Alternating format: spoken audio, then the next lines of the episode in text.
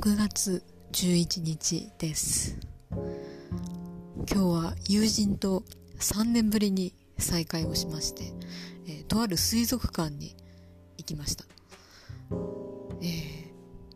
3年分の積もる話をしていく中で、えー実はこの3年の間に友人が、え大病を仕掛けて、えそこからいろんな巡り合わせで無事に蘇っていたという衝撃の事実を聞かされたり、えあとはその行った先の水族館で見た